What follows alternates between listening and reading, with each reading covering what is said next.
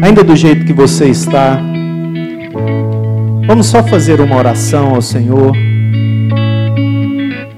Na verdade, mais do que uma oração, um pedido a Ele, que o Senhor Jesus possa estar comigo e com você todos os dias desse ano, amém?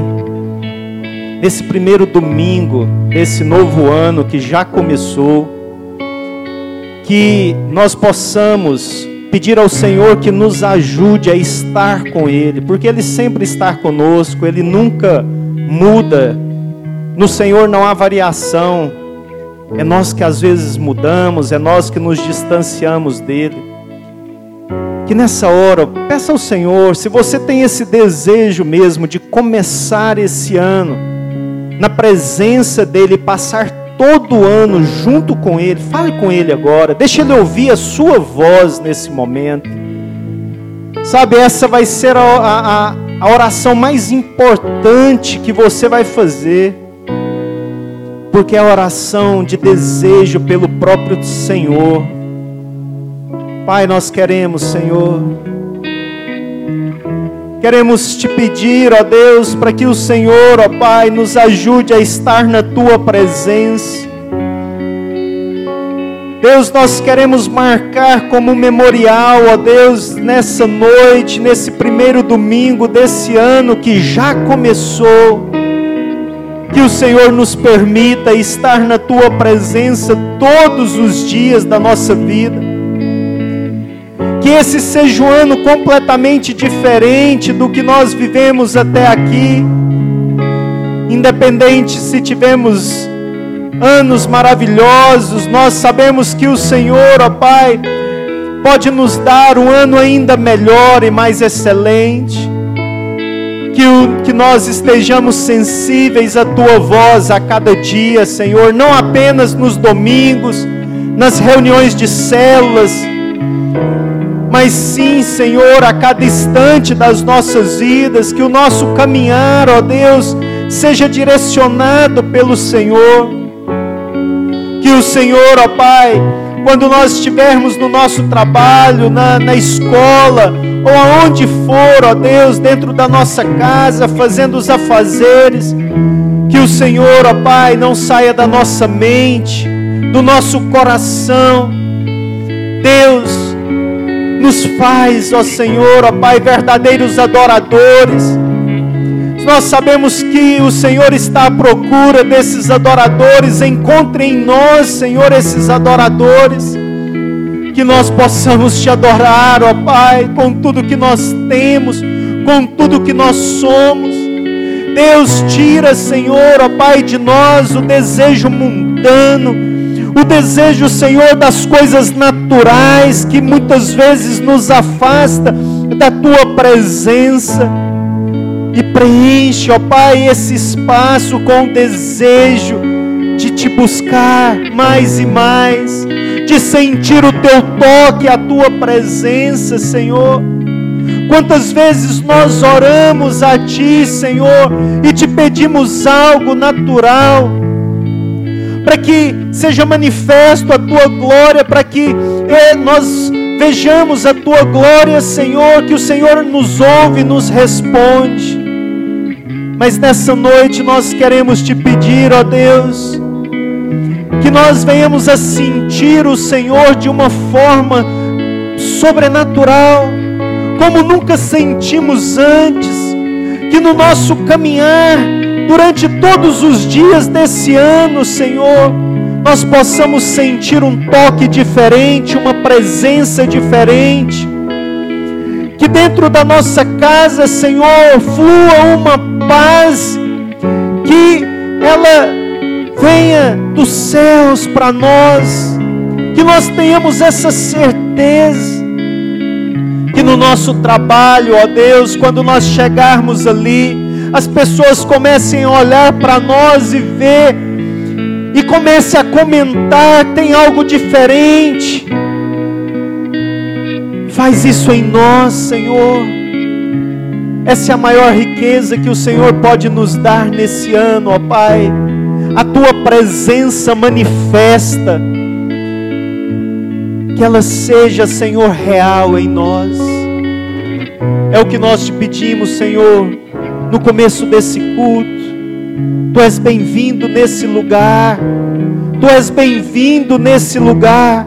Faz tudo aquilo que o Senhor planejou, porque esse culto é teu, essa igreja é tua, e o Senhor tem liberdade em nós. Nós somos teus, nós te amamos, ó Senhor, nós te agradecemos por poder estar aqui nessa noite, em nome de Jesus. Obrigado, Jesus. Pode se sentar.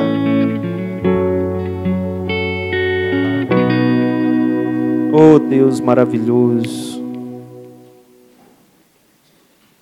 Glória a Deus. Que a graça e a paz do Senhor Jesus esteja sobre você e sua família. Amém. Que Deus possa continuar falando ao seu coração nessa noite. O ano começou. Na verdade, nós já estamos no dia 5 desse ano. O que você fez diferente? Não me responda, responda para você. Estamos no dia 5 desse ano, irmãos, que começou. O que você fez diferente? Deus veio falando conosco já nas últimas reuniões que se nós queríamos algo diferente, nós precisávamos fazer algo diferente. Você precisa se cobrar a respeito disso. Todos nós somos muito acomodados.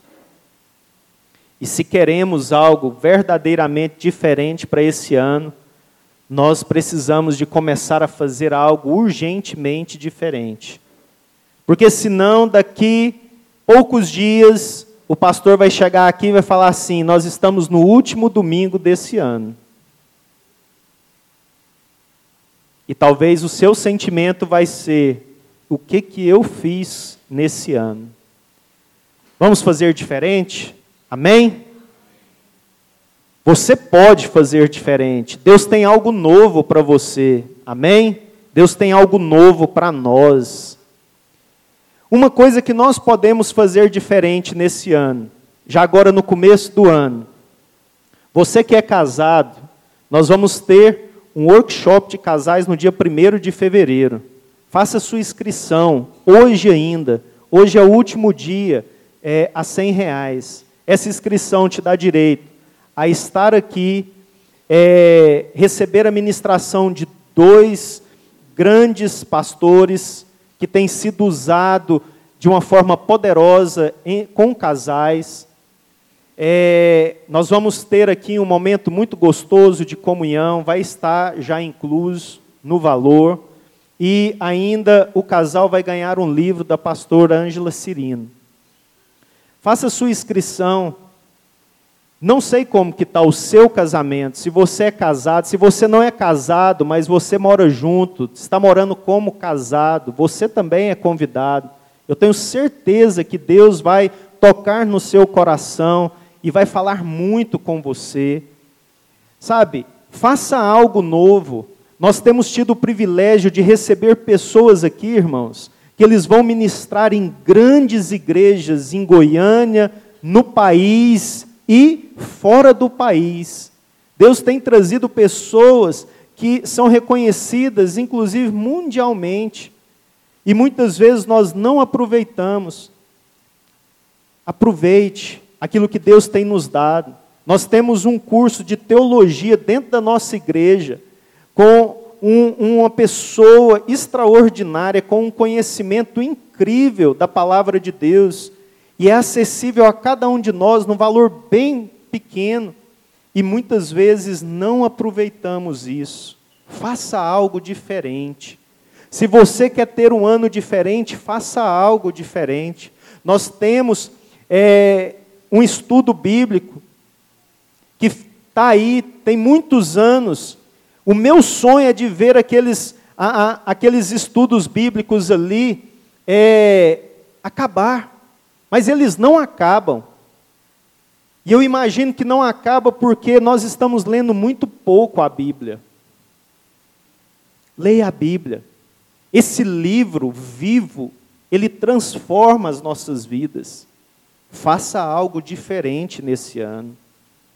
Faz aquilo que você tem vontade de fazer, mas você ainda não conseguiu. Comece a fazer hoje. Experimente algo que você ainda não fez, que você vai experimentar resultados que você ainda não tinha experimentado. Eu tenho certeza disso. Então faça a sua inscrição para o workshop de casais. É, o curso de o, o curso que nós temos aqui é, de teologia, ele é um curso de módulos. Então, quem tiver vontade ainda de fazer, não, eu, eu já perdi mais de ano, é, não dá mais. Dá sim, eles são por módulos. Você pode começar agora e depois, no final, você faz os módulos que já foram ministrados. É, faz algo diferente. Nós não ganhamos nada com isso, irmãos, nada. Todo a, a, o, o, dinheiro é, é, do professor aqui, a gente não, não cobra um centavo a mais, a gente não visa nada disso. A única coisa, o nosso desejo é ver o crescimento do reino de Deus. Só isso. Então eu não estou incentivando vocês a fazer algo. Nosso workshop aqui é só para pagar as despesas também. Que isso fique bem claro, porque nós só queremos ver o reino de Deus edificado. Nós só queremos ver os casamentos transformados. Então invista, sabe? Invista hoje na sua vida, no seu casamento, no seu ministério, porque o que você fizer hoje, você vai colher amanhã. Amém? Não deixe para amanhã. Hoje já é dia 5 desse novo ano que começou. Daqui poucos dias será o último dia desse ano novamente. E eu espero que você tenha feito grandes coisas nesse ano. Desejo do fundo do meu coração. Amém? No último culto, nós falamos de primícias. E nós trouxemos um texto que está lá em Provérbios 3, 9 e 10, que diz assim: Honra ao Senhor com os teus bens e com as primícias de toda a tua renda, e se encherão fartamente os teus celeiros transbordarão de vinho os teus lagares. Essa foi a palavra em cima desse versículo que nós trouxemos. Nós falamos a respeito das primícias da, da nossa vida, de como nós é, podemos priorizar a Deus, e nós precisamos de entender isso. Esse é um dos meus papéis como pastor, de ensinar a palavra de Deus, e eu não posso negligenciar isso. Por quê? Porque a bênção ou a maldição está naquilo que eu faço ou deixo de fazer. Então nós precisamos de conhecer a palavra de Deus. E é a palavra de Deus que nos diz que nós devemos honrar ao Senhor com as nossas primícias. E tem algumas formas, e eu falei que nessa noite eu falaria um pouco mais a respeito, e, eu quero trazer alguns exemplos de algumas pessoas que honraram ao Senhor. E o primeiro, é, as primeiras pessoas que nós temos menção, que fala de primícias, é justamente os primeiros filhos de Adão e Eva, que é Caim e Abel. É interessante que quando eu já ouvi algumas pregações a respeito de Caim e Abel, e tem alguns pastores que acreditam que é, quando Deus aceitou a oferta de Abel e não aceitou a de Caim, é porque Abel ele ofereceu da dos animais, da gordura, ele sacrificou um animal ao Senhor, enquanto Caim ele ofereceu do fruto da terra ou do produto da terra. Mas a palavra de Deus, ela nos mostra não esse aspecto. Quando nós lemos essa passagem, nós vamos ver que essa passagem está falando não de um animal que eu ofereci ou de um produto da terra, mas está falando da primícia que eu resolvi dar ao Senhor. E eu queria que vocês abrissem comigo lá em Gênesis 4. Versículo 3, nós vamos ler a par, até a parte, o versículo 5 da parte A. E aí você continue depois com a sua Bíblia aberta que nós vamos continuar lendo.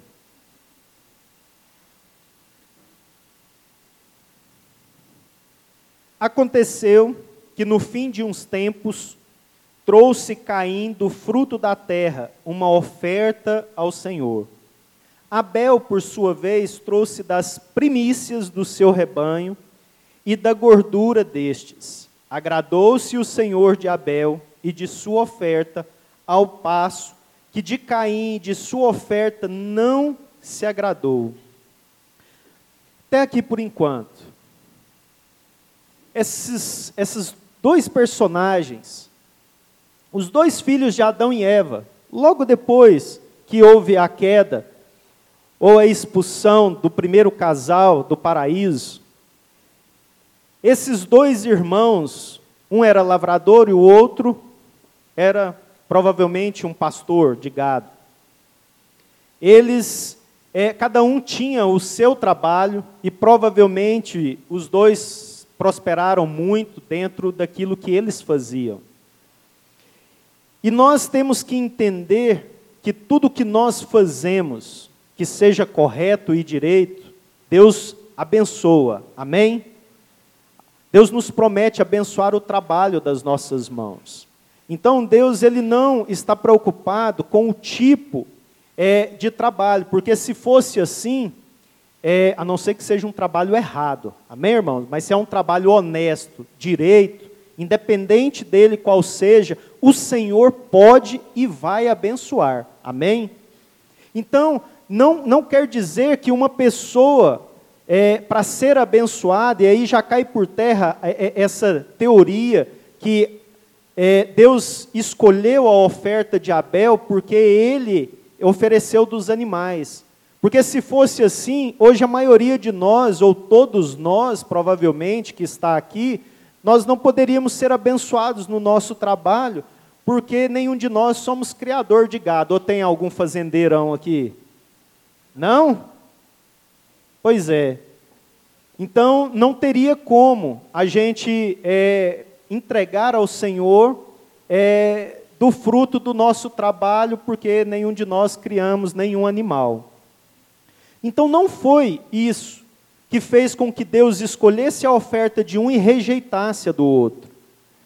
O que fez é Deus escolher, vamos continuar lendo? Agora 4, do 5 ao 7. Irou-se, pois, sobremaneira Caim e descaiu-lhe o semblante. Então lhe disse o Senhor: Por que andas irado e por que descaiu o teu semblante? Se procederes bem, não é certo que serás aceito? Se todavia procederes mal, eis que o pecado jaz à porta. O seu desejo será contra ti, mas a ti cumpre dominá-lo.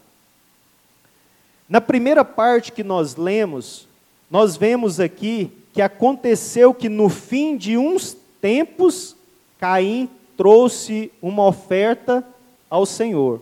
Amém? Abel, por sua vez, trouxe das primícias do rebanho e da gordura deste. Nessa parte aqui, nós vemos que Caim, ele levou algo para o Senhor. Mas ele levou que jeito?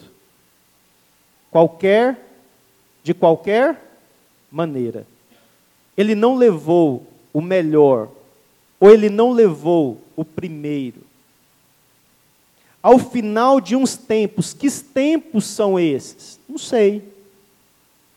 Ele plantou, ele colheu, ele provavelmente usufruiu daquilo que ele colheu. E aí, ao final de uns tempos, ele lembrou: Nossa, eu vou levar algo para o Senhor. E ele levou. Esse foi Caim. Abel não. Abel ele foi lá, ele criou o seu rebanho, e quando ele viu o que ele tinha conquistado, Antes dele matar e começar a comer, a negociar, a vender, ele falou: Eu preciso tirar o melhor para para o meu Deus. E foi o que ele fez. Ele pegou a primeira parte e ele levou e entregou ao Senhor. E isso agradou o Senhor. Por quê? Porque o Senhor come boi, carneiro, sim ou não? Porque o Senhor, ele ele estava preocupado. Não, não estava. Até porque, é, ainda que, parece, quando nós continuamos lendo ali, quando a gente lê esse texto e passa bem rápido, a gente tem a impressão assim, mas quem tinha falado para Caim e Abel que Deus gostaria das primícias? Será que ele sabia, eles sabiam disso? O que, que vocês acham, irmãos? Vocês acham que eles sabiam? Vocês, já, vocês acham que Deus seria injusto ao ponto de é, irar com uma pessoa que está inocente, que ele não sabe que ele deveria ter priorizado a Deus? Vocês acham que o nosso Deus faria uma coisa dessa? Claro que não. E é por isso que quando nós lemos a segunda parte aqui, quando fala que irou-se, pois, sobremaneira Caim e descaiu-lhe o semblante, então lhe disse o Senhor: Por que andais irado e por que descaiu o teu semblante? Se procederes bem, procederes bem, por quê? Porque ele sabia o que ele estava fazendo. Ele sabia e Deus mesmo, eles tinham relacionamentos com Deus. Se a gente voltar nos pais, Adão e Eva, nós vamos ver que o primeiro casal tinha um relacionamento com Deus todos os dias. Então nós temos que acreditar que esse, esses dois jovens aqui, ou homens nessa época, eles também adquiriram esse mesmo relacionamento. E aí é interessante, abrindo um parênteses, é que ne, não necessariamente se eu estiver falando com Deus, eu tenho um relacionamento com Deus. Que isso, pastor? Eu posso entrar para o meu quarto e falar com Deus, e falar, e falar, e falar, e sair e pronto. Posso ou não posso? É o que mais acontece, irmãos. Eu vou lá, descarrego tudo aquilo que, que eu tenho que descarregar, peço tudo que eu quero pedir, de repente eu levanto e vou embora. Eu não espero para ouvir a voz de Deus. Há um monólogo, não um diálogo. Eu apenas falei, falei, falei. E aí, na hora que Deus, eu fico vendo assim, aí Deus nos escutando, e toda hora né, a gente fala alguma coisa e ele vira e, e quer responder e você continua. Sabe aquela pessoa que você está conversando com ela, e aí é, ela está doida para falar, para te responder, e você contando as coisas, e você tentando entrar é, para responder, e ela continua e ela não para. E aí dá vontade de, de virar e falar: cala a boca. Eu penso Deus muitas vezes, quando a gente está falando com Ele dessa forma. Porque aí a gente pensa que está havendo um relacionamento. Tá, não. Apenas eu estou falando com Ele. Mas eu não quero escutar aquilo que Ele quer falar comigo. E eu penso que esse foi uma das coisas que aconteceu aqui. Irou-se Caim. Irou-se com quem? Com o próprio Deus. Que isso? Por quê? O senhor tem filho preferido? A gente vê isso muito com os irmãos, né? Ah, porque meu pai gosta mais do fulano, ah, minha mãe gosta mais do ciclano. É assim ou não é? É foi o que Caim fez aqui. Nossa, mas o Senhor se agradou de Abel, mas de mim não. Será que Deus tem filhos preferidos, irmãos? Claro que não. Agora, teve um deles que teve uma atitude diferente. Ele sabia que Deus, que o Deus dele, tinha dado tudo para ele, as bênçãos que ele tinha veio do Senhor. Aqueles animais que cresceram, que não morreram, que engordaram, foi Deus que, que, que, que cuidou para que chegasse até aquele ponto ali. Então, nada mais justo do que eu dar a primeira parte para o meu Deus. E aqui, irmãos, algo que é importante, porque geralmente quando falamos de primícias, de, de, de ofertas, as pessoas viram e falam: ah, mas isso tudo está na lei. Aqui não existia lei. Aqui foi antes da lei. Então não foi Deus que instituiu ou estipulou, olha, vocês têm. Não. Isso é algo que está no nosso coração. Ou nós somos gratos a Deus pelo que Ele está fazendo na nossa vida, ou não somos. Porque Deus não fala para a gente trazer algo porque vai nos castigar. Pelo contrário, quando Ele, Ele nos ensina algo, é para Ele testar o nosso coração referente a Ele mesmo. Então isso é muito diferente, sabe? Mas Caim, ele ele se irou. E aí Deus fala para ele: se procederes bem, não é certo que serás aceito. Se todavia procederes mal, eis que o pecado jaz à porta. O seu desejo será contra ti, mas a ti cumpre dominá-lo. E aqui estava falando da atitude, por quê? Porque muitas vezes nós erramos na forma de lidarmos com aquilo que Deus está nos pedindo, e ainda nós iramos contra Deus, e aí nós queremos ainda fazer pior do que a gente fez. Por quê? Porque não ficou só na raiva de Deus. O que, que ele fez? Ele se irou contra o seu irmão também. O que, que o irmão dele tem, tinha a ver com isso? Quando a gente lê essa passagem aqui, eu pergunto para vocês. Abel virou para Caim e falou assim: Ih, tá vendo? Deus me ama e Deus não te ama. Tem isso aqui na Bíblia? Quando a gente lê? Eu sou preferido, você não. Isso não existe aqui na Bíblia. Mas por que que Caim então ficou tão irado ao ponto de depois matar o seu irmão? Porque quando nós não priorizamos a Deus, nós temos a tendência de ir de mal a pior. Já viu aquele ditado que um abismo puxa outro abismo? É isso aqui. Quando eu não priorizo a Deus, quando eu não dou a Deus aquilo que é devido a Ele, em primeiro lugar, quando eu não dou o meu melhor para Deus, e entendo que Ele é a pessoa mais importante na minha vida, a probabilidade de eu ir me distanciando do Senhor por um caminho completamente errado, ele é muito grande.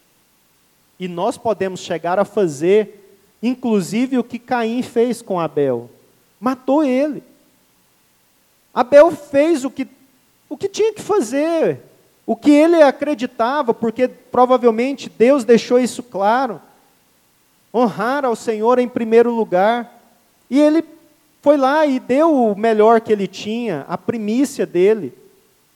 O primeiro, só que Caim, além dele ficar com raiva de Deus, ele ainda ficou com raiva do irmão. Quantas vezes nós, crentes, ficamos com raiva dos nossos irmãos? Por que, Senhor? Por que, que só eu passo por isso? Por que, que aquele fulano lá, que eu até imagino, pelo que eu vejo na vida dele, ele nem tem uma vida tão certinha assim, mas por que, que ele é tão abençoado?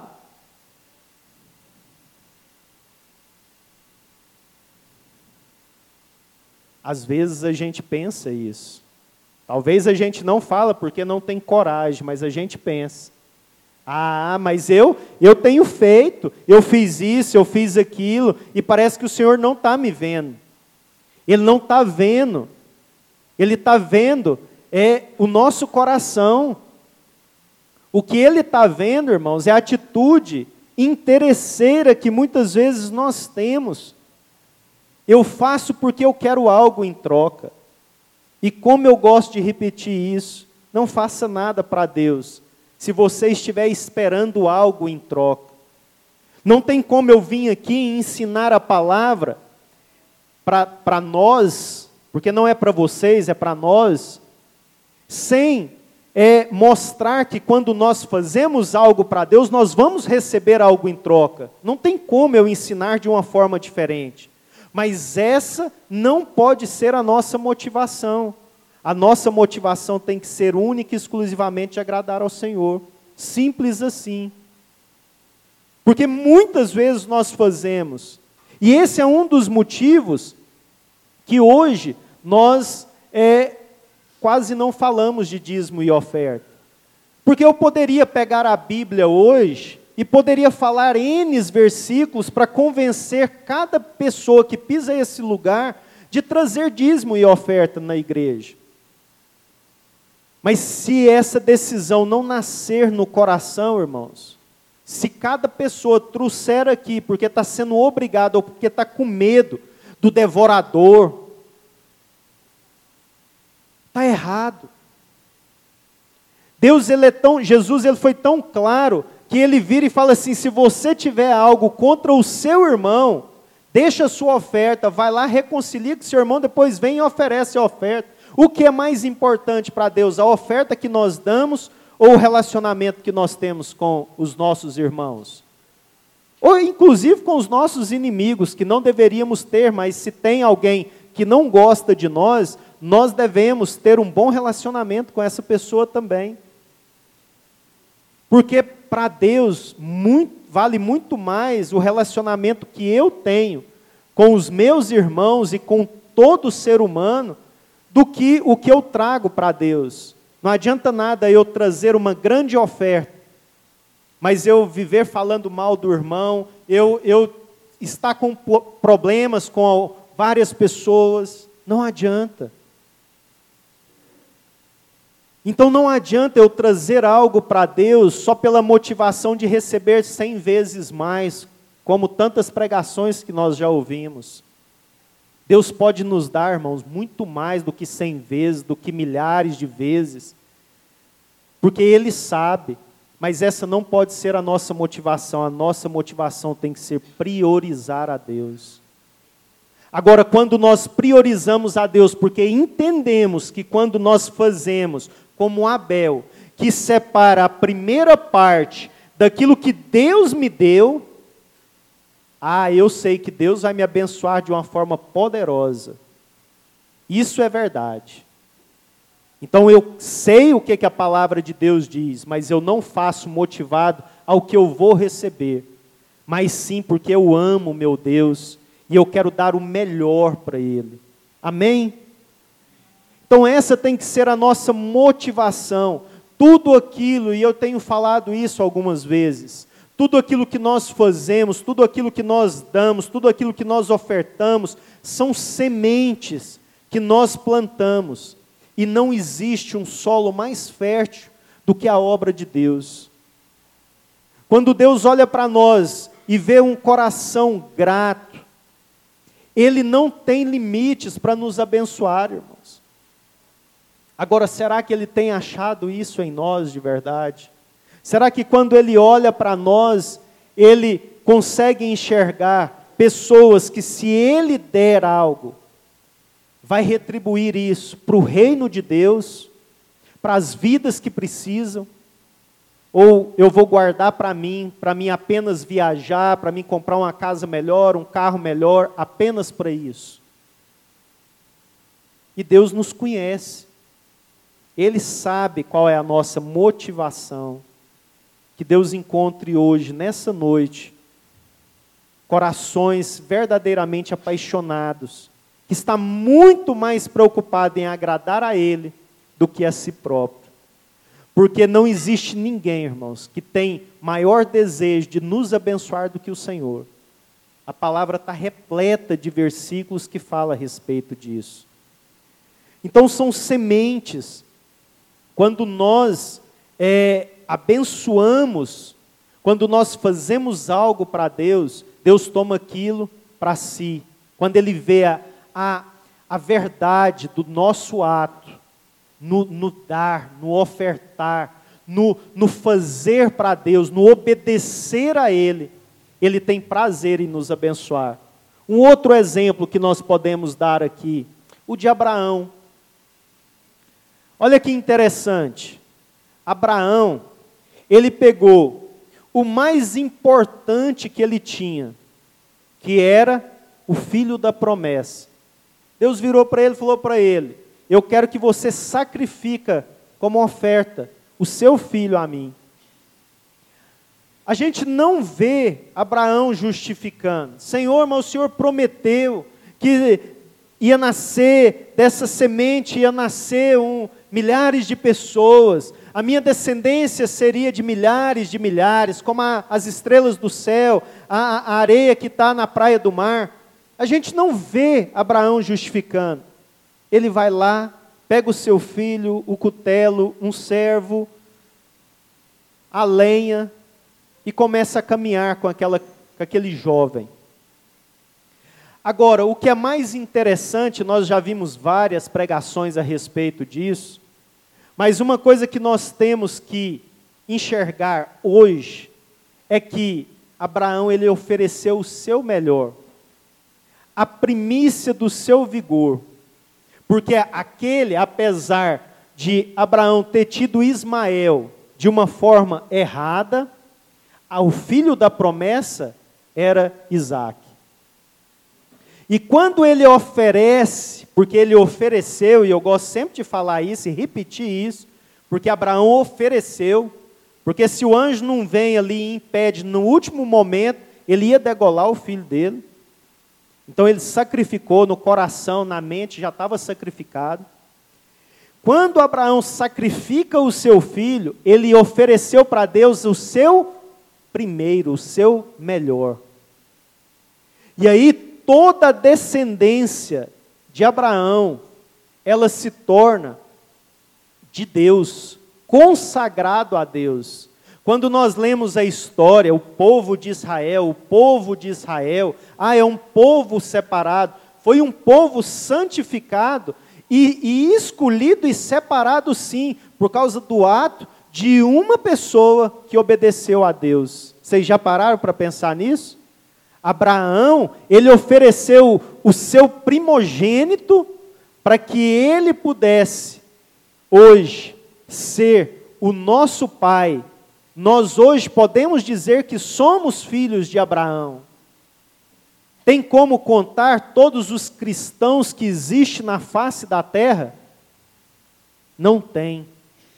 Como não tem como nós contarmos as estrelas, nem o pó da areia do mar. Por quê? Porque esse homem, ele ousou a acreditar que se ele sacrificasse, Deus era poderoso para trazer Isaac de volta à vida. E é melhor obedecer, sempre é melhor obedecer. E aí, olha o que diz a palavra de Deus. Está lá em Êxodo 4, 22, 23. Dirás a Faraó: Assim diz o Senhor: Israel é o meu filho, meu primogênito. Digo-te, pois, deixa ir o meu filho para que me sirva, mas se recusares deixá-lo ir, eis que eu matarei o teu filho o teu primogênito. Isso é Moisés falando para Faraó. O que que Moisés falou para Faraó? Assim diz o Senhor: Israel é o meu filho, o meu primogênito. Por quê? Porque ele consagrou Isaac lá atrás, ele ofereceu o primogênito dele para Deus. Toda a descendência de Isaac, toda a descendência de Abraão, a partir daquele momento se tornou algo santo para Deus. E ai daquele que tocar no ungido, num, num, uma pessoa separada, num filho de Deus. Irmãos, ninguém pode tocar nas nossas vidas se Deus não permitir. Quantos testemunhos, eu já ouvi alguns, de pessoas que fazem trabalho em, em terreiros de, de, de macumba, e eles fazem trabalhos em cemitérios. E testemunhos de ex-bruxos aí, que, que praticavam, tiravam, desenterravam os mortos ali, logo depois de ser enterrado, para ter relacionamento sexual, para tirar órgãos. Esses bruxos que se convertem, depois eles dão testemunho falando que quando eles chegam num túmulo aonde é de um cristão, eles não podem tocar, nem no corpo morto, porque é santo, é separado. Eu e você, nós somos santos e separados para Deus. Ai daquele que tentar tocar na nossa vida, porque nós não acreditamos nisso de verdade, porque senão nós viveríamos completamente diferentes. Dentro das igrejas não existiria pessoas com depressão, com síndrome do pânico. Porque quem pode tocar na minha vida se Deus não permitir? E se o dia que Deus permitir, porque chegou a minha hora de passar daqui para lá, eu estou na glória, eu, tô, eu fui foi salvo, eu fui promovido.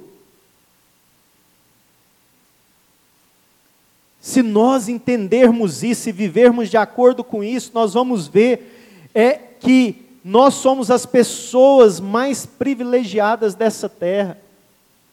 E esse foi um dos diferenciais de Abraão, ele sabia disso. Ele sabia no Deus que fez ele ter o filho da promessa com 100 anos e com a mulher dele tendo 90. Isso é o maior dos milagres. E se Deus fez isso, ele poderia fazer qualquer outra coisa. O que Deus tem feito na sua vida? Busque, busque lembrar disso, das coisas que Deus já fez e Deus vai fazer mais, e cada dia mais, e você vai experimentar mais milagre. Mas ouse dar o seu melhor para Deus. O último exemplo que eu quero dar é tá lá na conquista de Jericó, a primeira cidade conquistada quando o povo de Israel sai do, do Egito, do deserto, e chega na terra prometida eles têm que conquistar uma cidade. Ali, irmãos, quando é, Josué, ele fala ao povo, arrodia, faz, dê uma volta por seis dias nas muralhas. No sétimo dia você dá sete voltas, todo mundo caladinho. E depois as trombetas vão tocar e todo mundo grita. E as muralhas vão cair. Esse povo obedeceu. Só que Deus falou para Josué uma coisa: fala para o povo, que tudo que tiver dentro dessa cidade é consagrado a mim. Ninguém toque em nada, nada. Todos os animais terão que ser sacrificados. Todo o ouro, toda prata, todos os utensílios, eles serão para o tesouro do Senhor. Eles são meus, consagrados a mim. Ninguém toca em nada dessa cidade. Essa é a primeira cidade que eu vou dar para vocês. E eu quero que ela seja minha. Que tudo que vier dali seja consagrado a mim. O que que era? Primícia, primeiro lugar.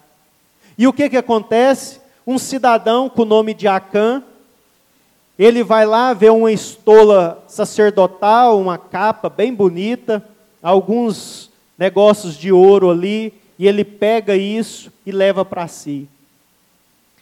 E eles ficam todos felizes, ninguém sabia que Acã tinha feito isso. E ali ele pega eles pegam e vão para a segunda cidade. Cidade bem menor, que nem era tinha muros, então não era bem guardada. Ou se, meu Deus, me deu a vitória nessa grande cidade com vocês imaginam a grossura, a largura desse muro que rodeava essa cidade? Que a casa de Raabe, a prostituta, era em cima do muro. Para você ter uma casa em cima do muro, o muro tinha que ser bem largo, sim ou não? Lá em Israel, tem um, um, umas ruínas lá, perto do tanque de Betesda lá, é, que tem um muro que ainda é daquela época, e realmente era um muro, esse muro que tem lá é um muro bem largo, ainda se conserva esse muro lá. Então, assim, e eu penso que o de Jericó era mais largo ainda.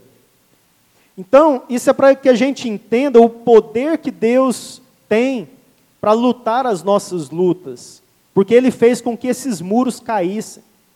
Tem gente que tem coragem de dizer e falar assim: não, mas é porque rodeou seis dias, sete dias rodeou sete vezes, e aí quando o povo gritou, como estava todo mundo calado, tinha muita mulher que gosta de falar muito, vocês imaginam é, é, as mulheres caladas durante sete dias, sem falar uma palavra, e a hora que elas pôde gritar, o, o tamanho do barulho fez o muro cair. Vocês acham que faria cair mesmo, irmãos? Vamos ser honestos poder de Deus, só isso. O que Deus queria era apenas a, a obediência daquele povo. A gente podia gritar, sapatear, pular, que esses muros não cairiam. Mas o poder de Deus, diante da nossa obediência, aí não há nada que possa resistir.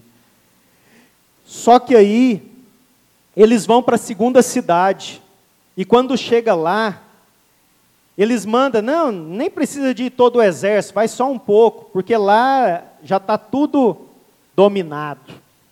Estava não, irmãos. A hora que eles vão, o povo coloca eles tudo para correr. E aí eles voltam desanimados. E aí Deus vira para eles e fala para Josué: há uma pessoa que pecou. Ele pegou daquilo que ele não deveria ter pegado. Ele pegou daquilo que deveria ser sacrificado a mim. E ali há um grande ensinamento. E ali eles tiram sorte, descobrem quem que é a pessoa, eles matam é, essa pessoa como exemplo para que as outras pessoas não fizessem mais isso. Porque sim, irmãos, naquela época havia sim um grande juízo de Deus. E infelizmente nós vivemos um evangelho hoje onde nós não acreditamos no juízo de Deus. Mas o juízo de Deus ainda existe. Nós só queremos falar de graça. Mas nós temos que ter cuidado, porque o nosso Deus também é fogo consumidor.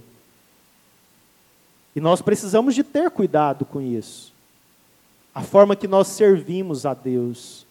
Deus é bondade, Deus é misericórdia, Deus é amor e, e, e, e eu quero que isso prevaleça, principalmente no meio da igreja do Senhor.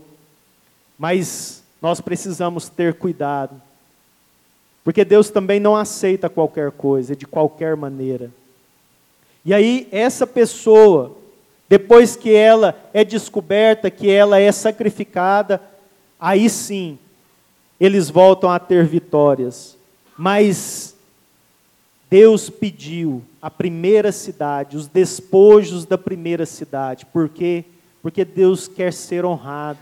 Não porque ele precisa de honra, não porque ele precisa dos animais, não porque ele precisa de dinheiro, mas porque ele precisa verdadeiramente ver em mim e em você alguém que é apaixonado nele. É só isso. Porque quando nós conquistamos a Deus com aquilo que nós somos, com aquilo que nós temos. O Senhor não há limites para nos abençoar. Por quê, irmãos? Porque Deus é vaidoso? Claro que não. Porque se nós conquistarmos as coisas longe da presença de Deus, nós nos tornamos demônios nessa terra. Que isso, pastor? É verdade. Nem Salomão ele conseguiu se, manter íntegro diante de tudo que Deus deu para ele, de todas as bênçãos que Deus deu. Ele se perdeu, se perdeu no meio de tantas mulheres, se perdeu diante de tudo que ele deve ter aprontado com essas mulheres.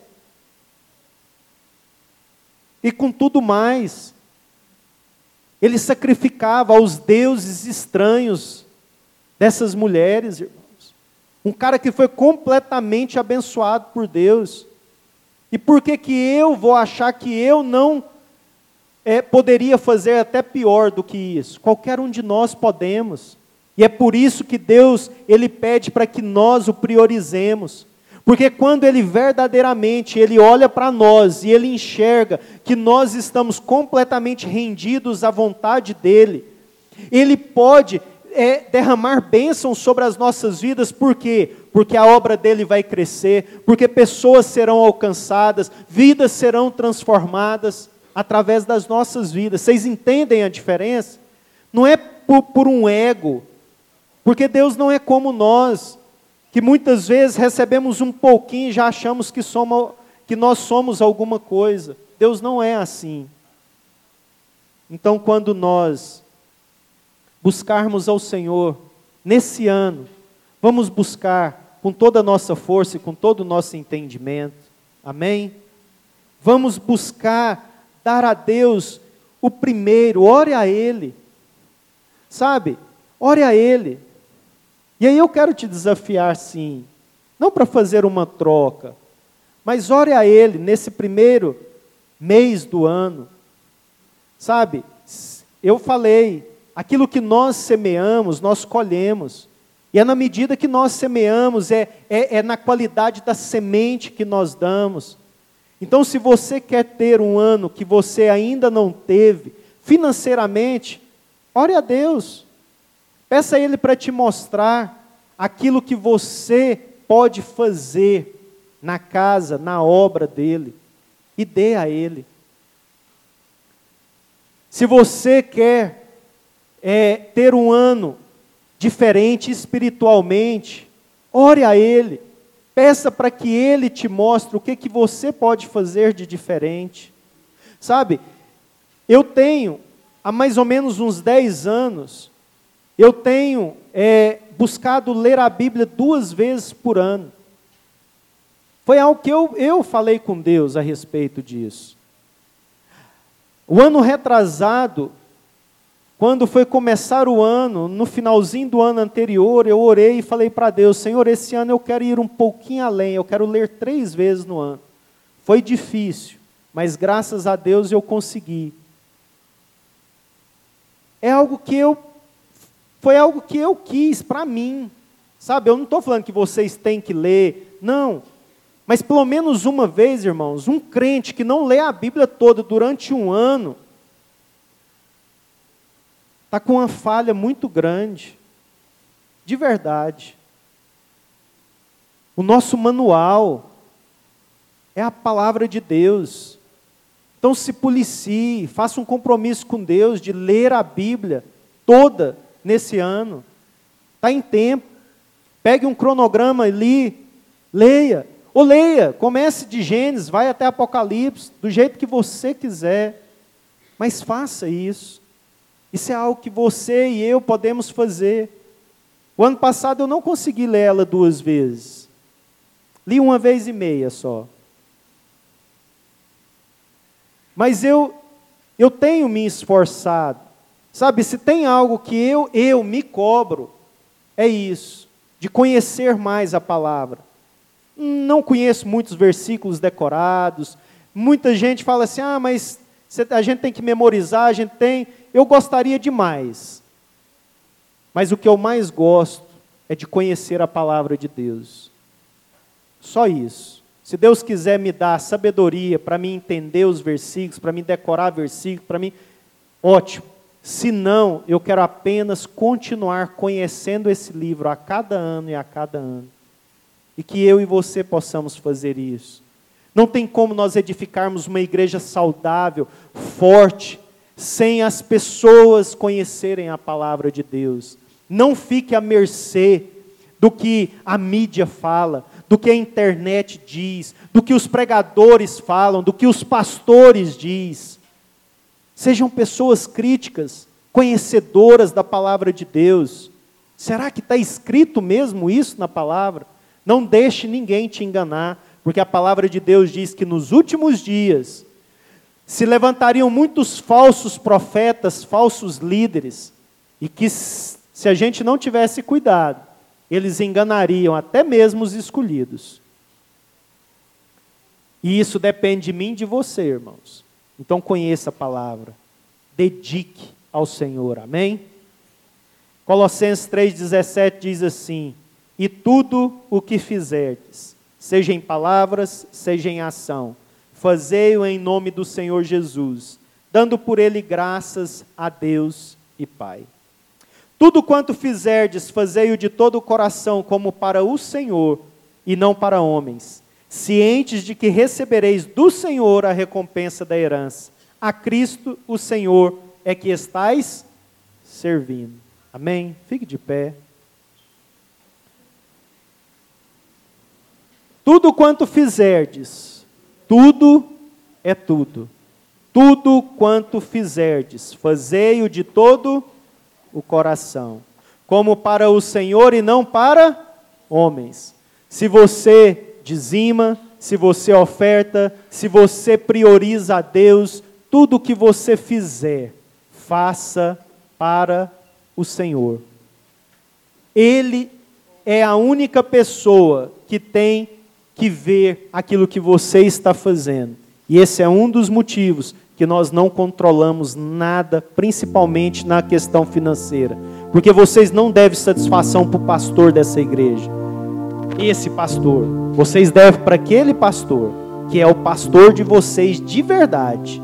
É o meu pastor também. Jesus.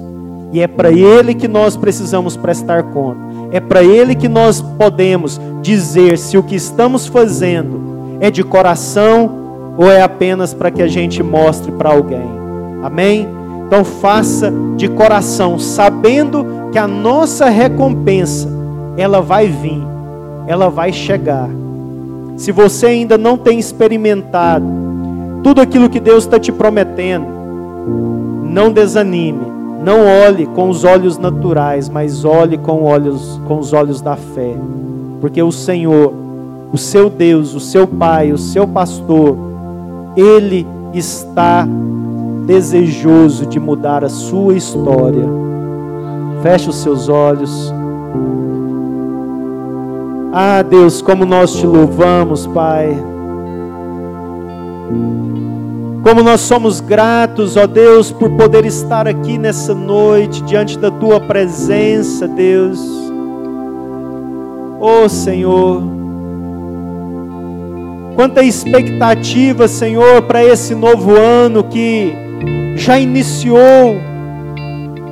Esses primeiros dias, Senhor, já nos mostra algo fantástico que nós vamos, Senhor, ter mas depende de mim, depende dos meus irmãos, porque eu tenho certeza que a bênção do Senhor já foi liberada sobre nós. O Senhor tem colocado coisas nos nossos corações, desafios, projetos. Ah, Deus, eu creio que o Senhor fará grandes coisas nesse ano. E que nessa noite, Senhor, nós possamos sair daqui com a certeza que o Senhor, ó Pai, é quem está nos conduzindo, que o Senhor nos fará alcançar lugares aonde nós jamais imaginamos que poderíamos alcançar. Oh Deus, olha para cada coração aqui nessa noite. Pai, o Senhor que sonda e conhece os nossos corações, possa sobre cada vida aqui que entrou nesse lugar nessa noite, gerando fé, gerando certeza. Ah, Deus, que nós possamos, Senhor, Pai, alcançar, ó Deus, aquilo que o Senhor tem preparado. Deus, não nos deixa, Senhor, passar nem mais um dia da mesma forma mas que nós venhamos a experimentar o algo novo, algo sobrenatural, Deus, a partir de agora. Não porque nós cremos em um passe de mágica, mas porque nós, Senhor, movidos pelo Teu Santo Espírito, nós buscaremos isso.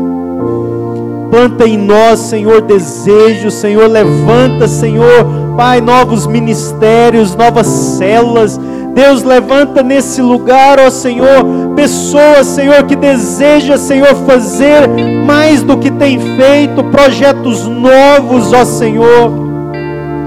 Ah, Deus, faz algo novo, algo sobrenatural sobre nós, Senhor, é o que nós te pedimos. Em nome de Jesus, em nome de Jesus. Aleluia. A ceia está pronta.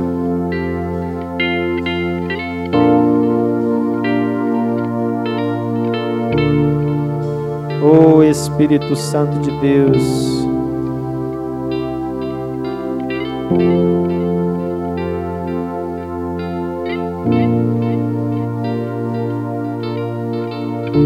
Além de tudo, nós ainda podemos partilhar da ceia do Senhor nesse primeiro domingo do ano, amém? Dê o seu melhor, que quando nós comermos e bebermos desses elementos nessa noite, nós possamos sentir o encher e o fluir do Espírito de Deus. Levante suas mãos e ore. Ore agora abençoa esses elementos. Oh Deus, como nós te, louvamos, como nós bendizemos o teu nome. Deus, como nós nos alegramos, Senhor, nessa noite. Oh Pai, pelo teu santo e glorioso sacrifício que nos redimiu, que nos deu, Senhor, uma nova vida, uma nova perspectiva de vida, Senhor. Ah, Pai, nós queremos te exaltar, nós queremos glorificar o teu nome, nós queremos bendizer ao Senhor, porque o Senhor é bom, porque as tuas misericórdias duram para sempre, porque, ó Deus, nós estamos alegres, porque o Senhor, ó Pai, nos resgatou da morte, do pecado, Senhor, para uma vida de luz, uma vida de santidade, uma vida gloriosa, Senhor. Por isso, Senhor, nós queremos te exaltar e bendizer o teu nome. Tu és, Senhor, tu és digno de toda honra, de toda glória, Senhor. Pai nosso, Senhor, nós partilhamos, Senhor, desses elementos, porque nós, Senhor, dizemos que nós cremos, Senhor, que nós somos gratos e nós vamos fazer isso até, ó Deus, o dia que o Senhor nos levar, ou o dia que o Senhor voltar, porque nós queremos declarar para que todos saibam que o Senhor é Deus, que o Senhor nos amou de tal maneira que deu o seu, a sua vida, ó Pai, para que todo aquele que nele crê não pereça, mas tenha a vida eterna. Muito obrigado, Jesus. Pode servir. Pegue os elementos e adore ao Senhor, ore ao Senhor. Não deixe que nada te distraia nessa hora. De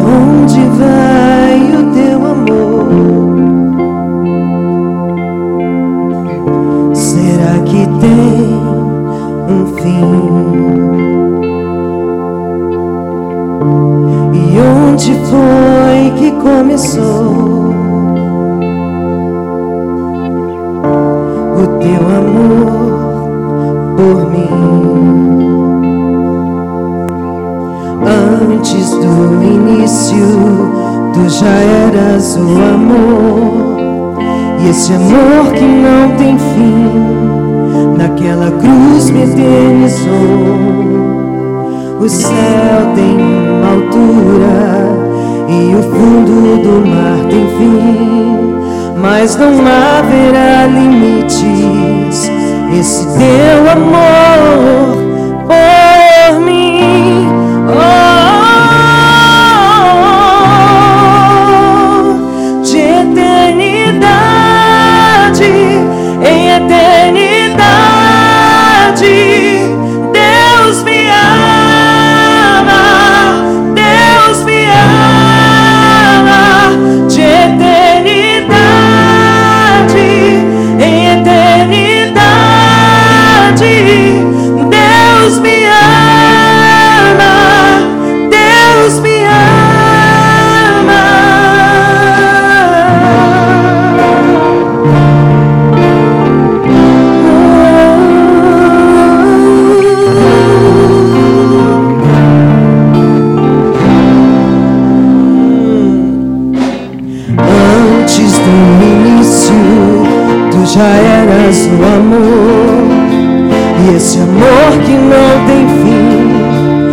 naquela cruz me eternizou.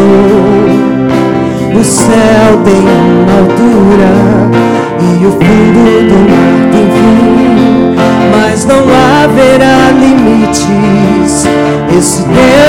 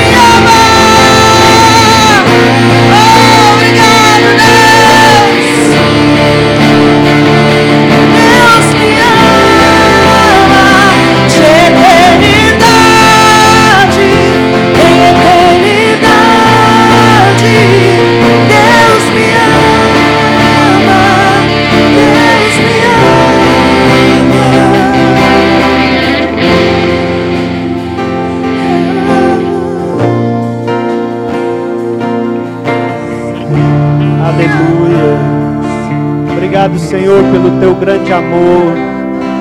Pai, a maior demonstração do teu amor por nós, Senhor, foi a vida que o Senhor deu.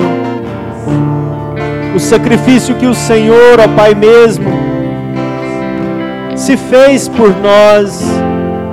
A maior prova, meu Deus, do teu amor por nós foi dar o teu único filho para que nós pudéssemos ter uma nova vida. Muito obrigado, Deus.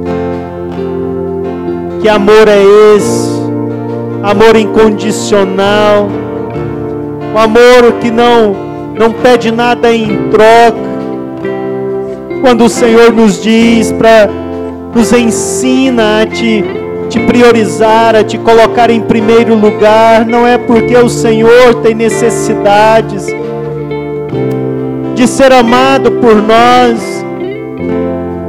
mas porque nós, quando nós entendemos e vivemos um relacionamento contigo, nós temos o nosso entendimento mudado que nós podemos e devemos amar ao nosso próximo como a nós mesmos. Nós devemos amar as nossas vidas, saber que o Senhor nos fez, nos separou e nos escolheu porque nós somos especiais. E quando nós entendemos isso, quando nós amamos a nós mesmos e entendemos que somos importantes e somos amados pelo Senhor, nós podemos amar ao nosso próximo, amar o nosso cônjuge, amar os nossos filhos, sem dependência, sem querer nada em troca, simplesmente porque nós temos o amor daquele que é o maior de todos que já nos supre, que já nos preenche. Obrigado, Senhor, por nos ensinar a dar o nosso melhor a Ti, ó Senhor, para que o Senhor nos ensine a também a dar a, aqueles que estão conosco e ao nosso lado, ao nosso redor, aqueles que o Senhor tem colocado diante de nós.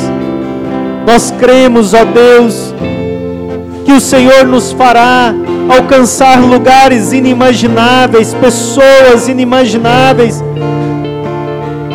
Mas o Senhor precisa que o amor do Senhor flua através de nós, que o Senhor encontre corações, Senhor, completamente loucos e apaixonados por Ti, e que, que também venham a amar e a ser apaixonados por almas e por vidas, ó Senhor, para que o Senhor possa, através das nossas vidas, fazer com que a tua vontade seja, Deus, feita nessa terra. Obrigado, Senhor. Obrigado por esse pedaço de pão que representa o teu corpo que foi moído em favor de mim e de cada vida que está aqui, Senhor. Que quando nós comermos, Senhor, desse pedaço de pão, nós possamos, Senhor, receber para dentro de nós, Senhor, Pai, força para essa caminhada que nós teremos, ó Senhor, ainda, durante todo esse ano e durante todos os dias da nossa vida. Que o Senhor abençoe, ó Pai, esse pedaço de pão que representa o teu corpo, em nome de Jesus, como do corpo de Cristo.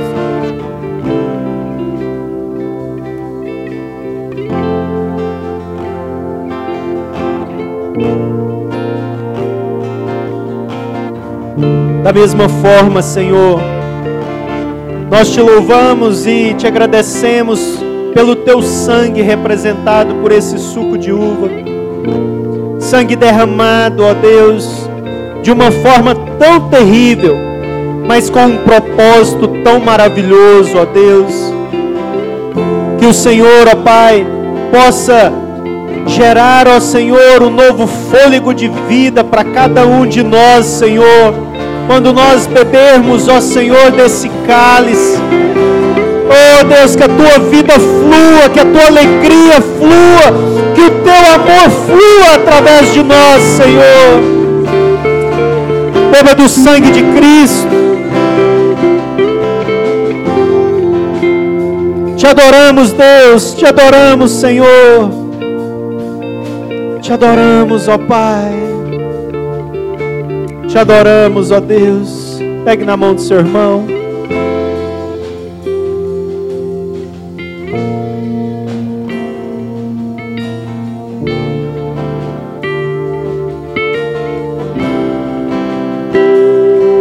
Deseje agora a melhor semana da vida do seu irmão, amém? Enquanto você orar pelo seu irmão, Deus vai estar abençoando a sua semana. Pai, abençoa, Senhor, cada vida que está aqui nessa noite. Leva, Senhor, cada um para suas casas, para os seus trabalhos, para as suas escolas, para a sua rotina diária. Que essa rotina, Senhor, seja completamente transformada. Que cada dia desse ano possa ser um dia diferente que o Senhor surpreenda os teus filhos, Pai, a cada dia. Que a cada amanhecer os seus filhos possam receber algo novo do Senhor. Que a bênção do Senhor seja derramada de uma forma abundante, extravagante e extraordinária. É o que eu te peço em nome de Jesus.